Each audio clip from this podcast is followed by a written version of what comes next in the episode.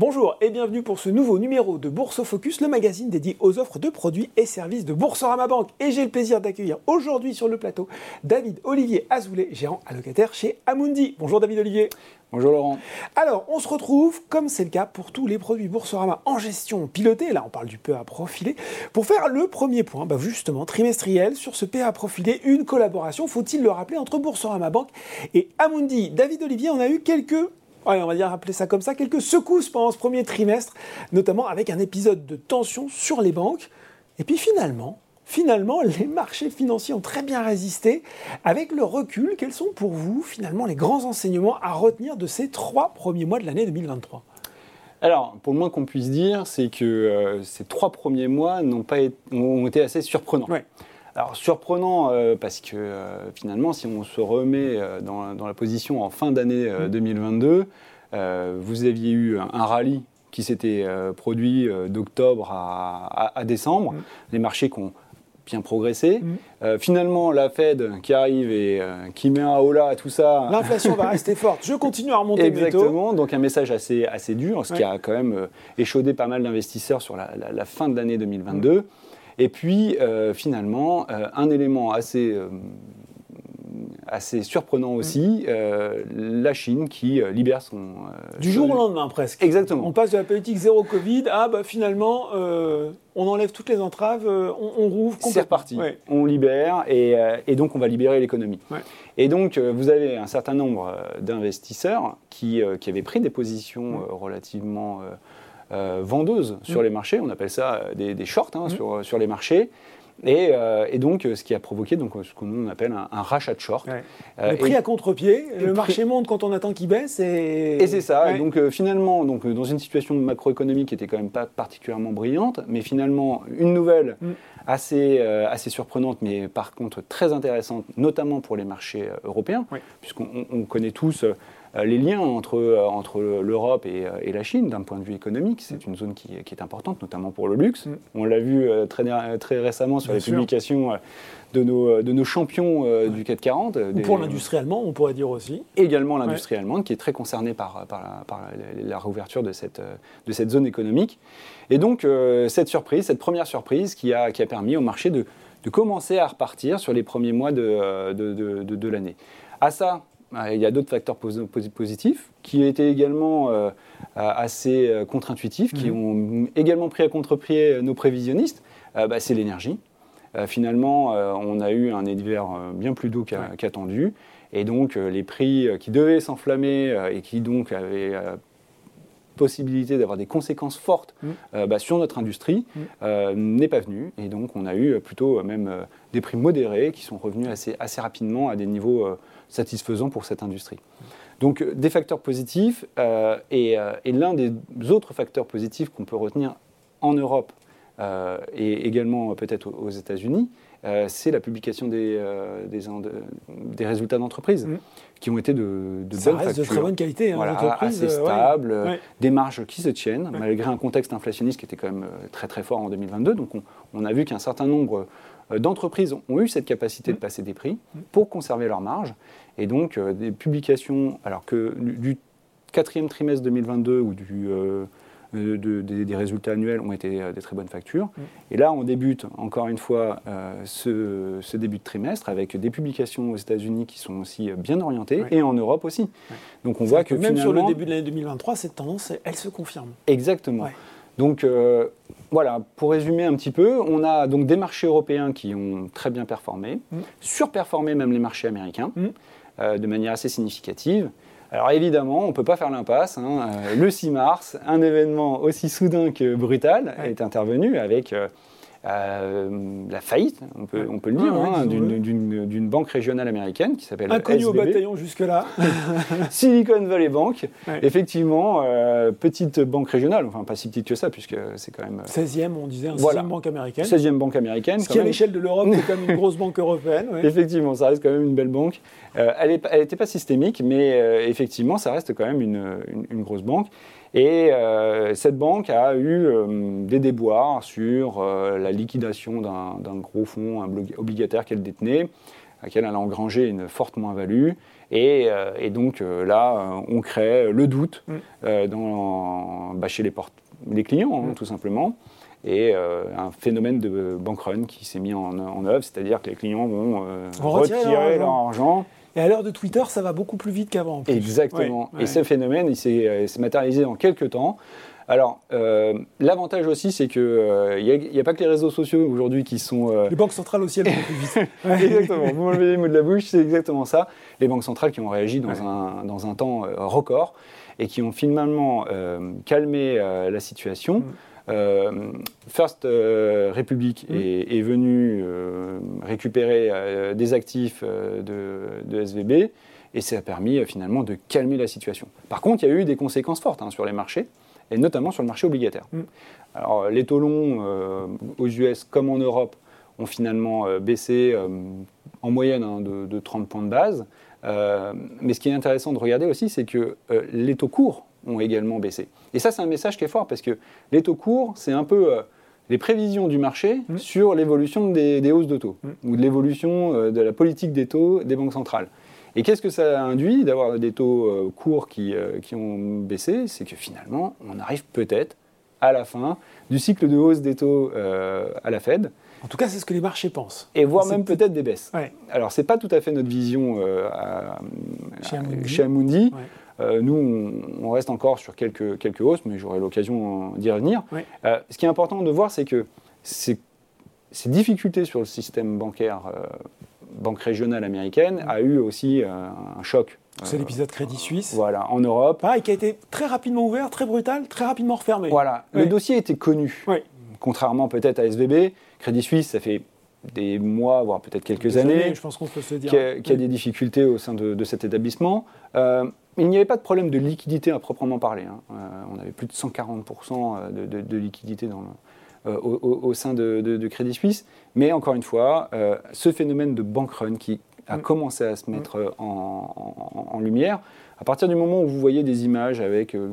dans, les médias, hein, de, personnes qui font la queue pour aller retirer leur argent. Quand la confiance est perdue, ça peut aller très vite. Ça va très très vite. C'est donc c'est pour ça que le système financier est un système c'est un secteur à part mm. de l'économie, c'est un système qui repose beaucoup sur la confiance.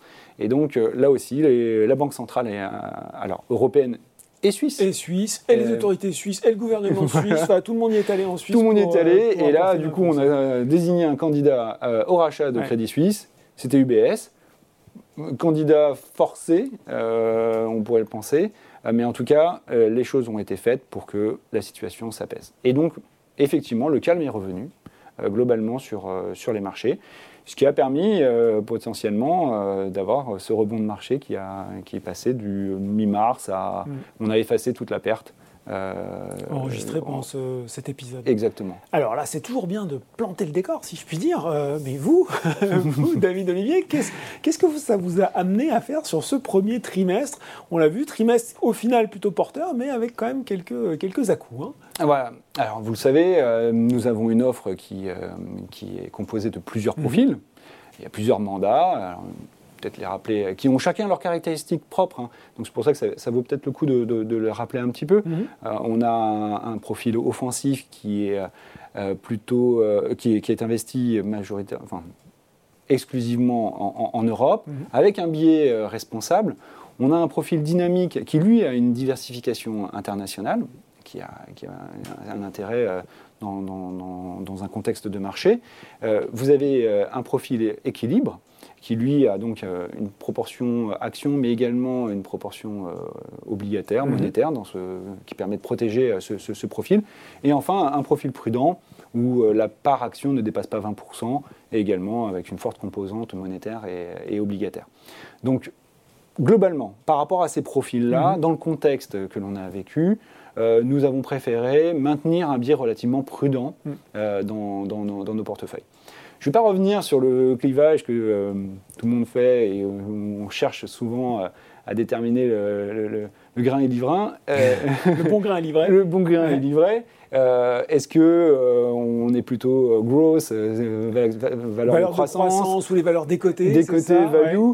Nous, aujourd'hui, on préfère aller chercher justement des valeurs euh, plutôt de qualité. Mm. C'est voilà, c'est le message qu'on veut porter, c'est les valeurs de qualité, des valeurs, des, donc des valeurs qui sont peu endettées, avec des bilans solides mm. et finalement avec des perspectives. La visibilité de croissance. Voilà, visibilité. Et donc, dans le contexte actuel, nous, nous préférons peut-être nous écarter un petit peu, momentanément. Hein. Mm-hmm. On ne dit pas qu'on ne va pas revenir à, à, court terme, mais momentanément, on préfère s'écarter euh, des valeurs bancaires, euh, des matériaux de base ou de l'énergie, parce que ce sont des valeurs qui sont très cycliques. Mm. Et compte tenu de la situation macroéconomique, euh, aujourd'hui, on préfère peut-être justement aller se positionner sur ces valeurs de qualité. Côté obligataire, mm-hmm. là, on l'a vu, la, diversification a, pleinement joué. Et c'était euh, le message qu'on avait en 2022 où la diversification avait malheureusement apporté aucune euh, valeur ajoutée. Au Pour contraire, une année norme, on le rappelle. C'était une hein. année norme, clairement. Mais, euh, mais, cette fois-ci, la diversification a, a, eu de l'intérêt et on a vu que finalement les, dettes souveraines mhm. sont, sont redevenues, ont repris leur rôle de mhm. valeur de refuge. Et, et donc il y a un intérêt aujourd'hui de revenir sur certaines euh, certaines euh, valeurs, notamment la dette souveraine américaine, euh, un peu moins peut-être sur la dette souveraine européenne, compte tenu du cycle de resserrement qui n'est pas encore terminé en, Europe. aux États-Unis, on s'y approche. donc, sur ces classes d'actifs, il y a, aujourd'hui l'intérêt d'avoir ça. La diversification a vraiment du sens. Enfin, les valeurs émergentes, mm-hmm. notamment la Chine avec la réouverture euh, de, leur économie, un niveau de croissance qui est en accélération. et les euh, chiffres récemment, c'était plutôt meilleur qu'attendu. Exactement, et on a des bonnes perspectives sur cette, sur cette classe d'actifs, donc on, on, a privilégié et on privilégie toujours euh, ces actifs. Est-ce que vous entendez comme moi cette petite musique qui dit bon, tiens, je pourrais avoir envie d'investir en bourse, mais quand même, est-ce bien raisonnable avec un CAC 40 qui ne cesse de jour en jour de battre son record historique à plus de 7500 points? Alors, eh ben, je comprends, hein. je comprends ces investisseurs euh, et les interrogations qu'ils peuvent avoir aujourd'hui. Euh, à ce stade, euh, les choses sont encore assez mouvantes, assez complexes, mhm. et on voit finalement qu'il y a des forces macroéconomiques qui sont relativement encore délicates, difficiles à déchiffrer. Mhm et euh, des données microéconomiques qui sont, elles, euh, plutôt, euh, plutôt, très favorables. On, on, l'a bien vu. la situation, et c'est vrai qu'elle est, elle est délicate à appréhender. Nous, chez Amundi, on travaille à partir de scénarios économiques. Mhm. Donc, en fait, Amundi Institute a délivré son scénario économique, son scénario central, mhm. dans lequel, aujourd'hui, on vise plutôt un ralentissement de l'activité mondiale. D'accord. Mais sans avoir des impacts négatifs. Euh, on ne basculerait pas dans une récession violente de l'économie Tout à fait. On ne basculerait pas sur une récession violente de l'économie générale. Mhm. Ponctuellement, il peut y avoir euh, des, éléments de récession, euh, notamment aux États-Unis, mais mhm. j'aurai l'occasion peut-être de, l'aborder un peu plus tard. L'idée, c'est qu'aujourd'hui, ce ralentissement de l'activité mondiale n'aura pas d'impact donc sur, sur, sur les marchés financiers. Euh, l'idée, c'est que sur les marchés actions, on va rester sur des choses relativement stables, mhm. euh, et de même pour les marchés obligataires. Ça, c'est le scénario euh, central. central. Il est quand même crédité de 65%. D'accord. Donc ça, reste un scénario solide. évidemment, on a des scénarios alternatifs. Et les scénarios alternatifs, dont l'un est la poursuite des banques centrales, de la remontée des taux, euh, pour euh, lutter contre l'inflation si celle-ci ne baisse pas de manière significative. Mm, mm. Et là, par contre, euh, les conséquences seront plus compliquées.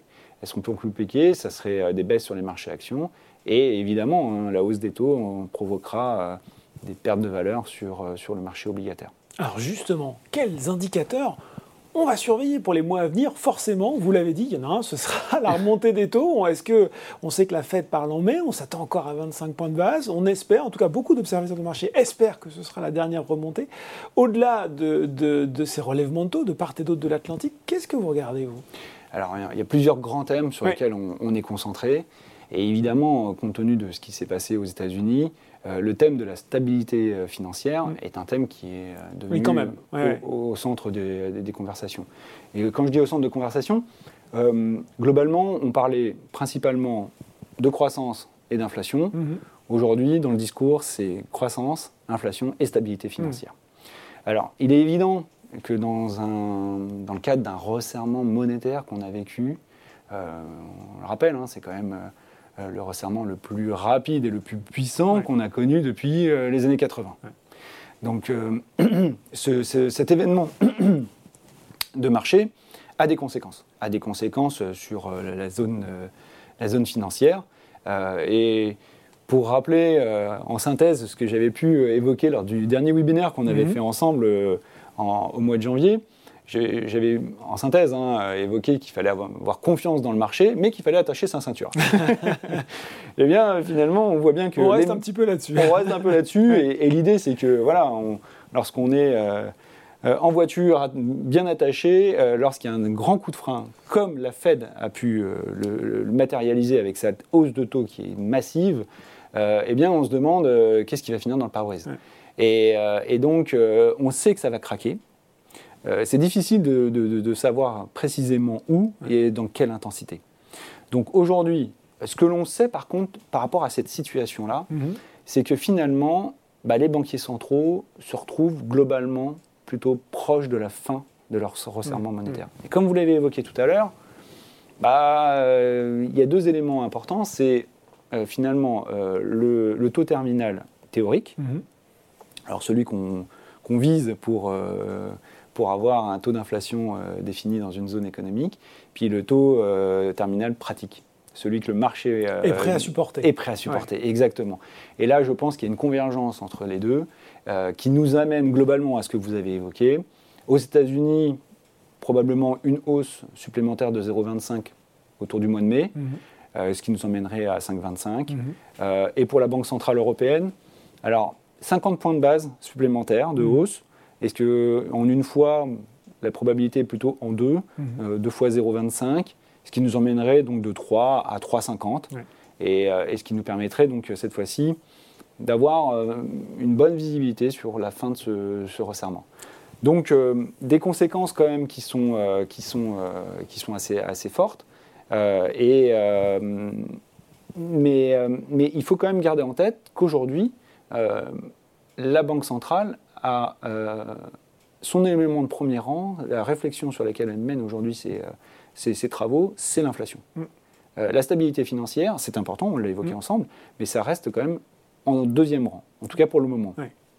un autre indicateur qui, qui pour nous est, important à suivre, c'est évidemment l'équilibre croissance-inflation. Mm.